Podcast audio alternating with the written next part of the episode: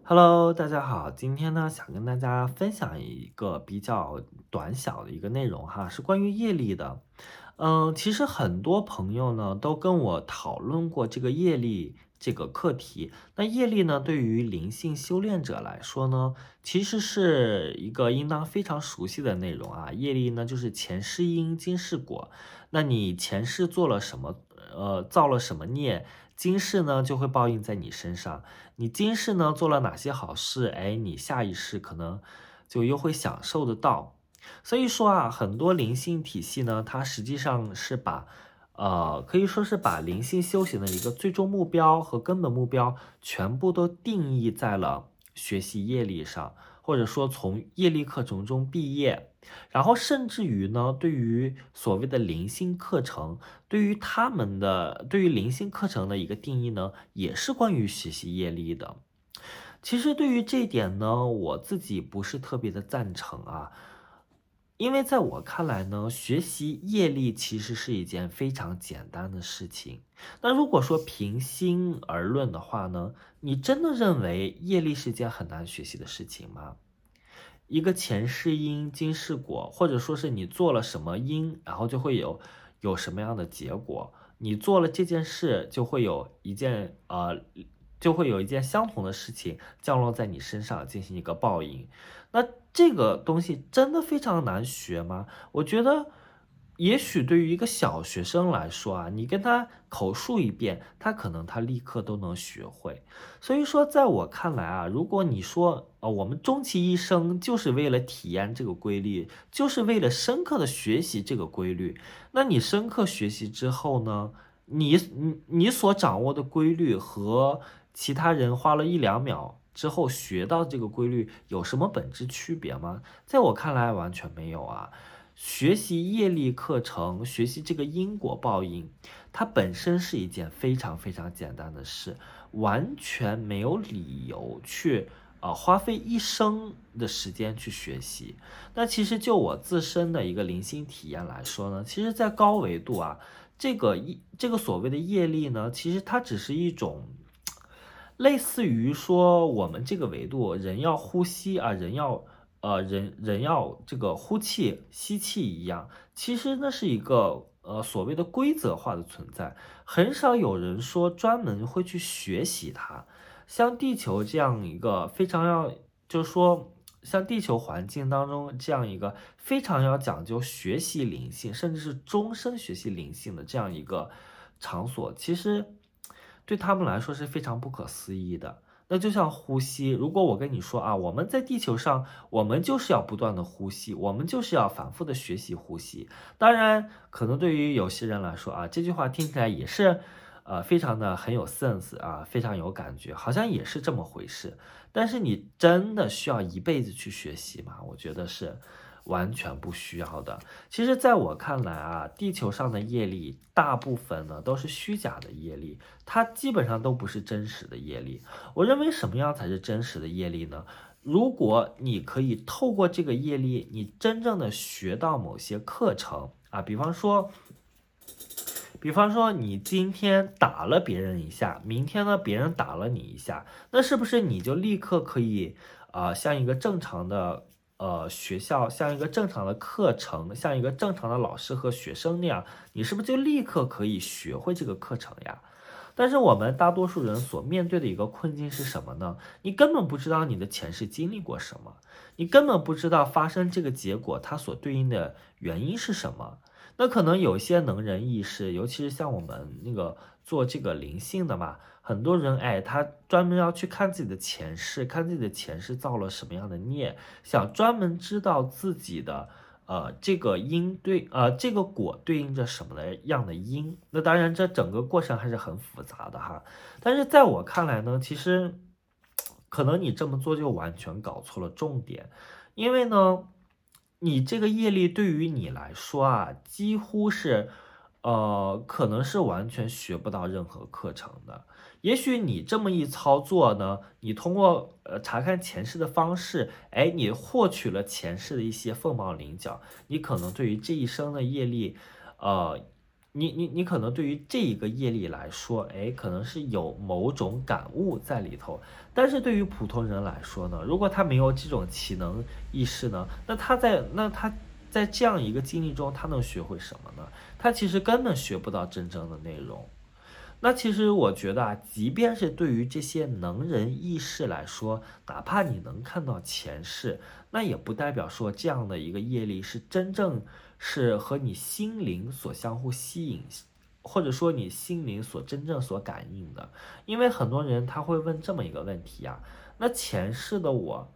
他真的是他真的和现世的我和这一世的我是同一个人吗？我们享受的是同，我们享受的是同一个灵魂吗？那有人说啊，你们是同一个灵魂的转世，OK，我们就算是这是同一个灵魂的转世。那请问，我的这一世和我前面的那一世，我们是同样的一颗心灵吗？比方说，我们是同样的一颗善心吗？我们是同样的一颗，呃，就是邪恶的心灵吗？或者说，我们有同样的人生取向、人生，呃。就是说，人生偏好，比方说，我在这一生，我是一个和平主义者。那我在前世，虽然我们共享同一个灵魂，但是他会认为说啊，和平不是那么重要，可能战争很重要，呃，可能这种秩序很重要，所以说他可能选择了战争。那于是呢，你在前世你创造了一笔关于战争的业力，然后这一世呢，你需要由一个和平的心灵去体验。那当然，我这个心灵我就会感觉到完全没有意义呀，因为我本身我就是一个和平的心灵。这个课程的结果让我学习和平的意，让我学习这种一个和平的感觉，我天生我就已经拥有了。我在经历过一遍这种业力啊，尤其是你还把我带到一个呃可能和战争相关的一个处境当中，那其实对我来说，我只是经经历了一遍磨难而已，我只是从磨难中爬起来而已，我根本什么都没有学会。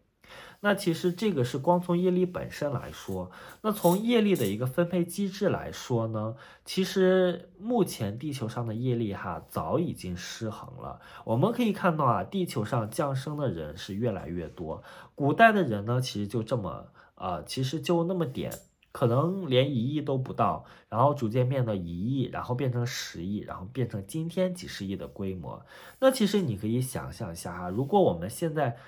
全球同时，这几十亿的人同时降临在这个星球上，那究竟有多少人真正拥有前世的化身呢？因为你前世，你毕竟你降临在地球上的人啊，他总共他也就这么多。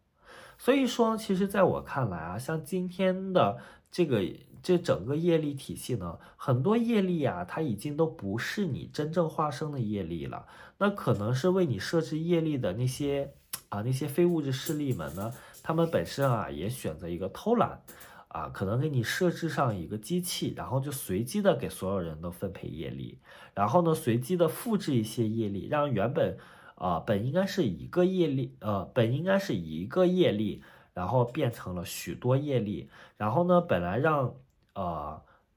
由原先期的一个前世，然后变成了许多后代对应同一个前世，所以说我觉得在地球上啊，这个业力体系整个是一个失衡的状态。那在一个这样一个你完，你其实可能完全学不到任何课程的一个地方，我觉得。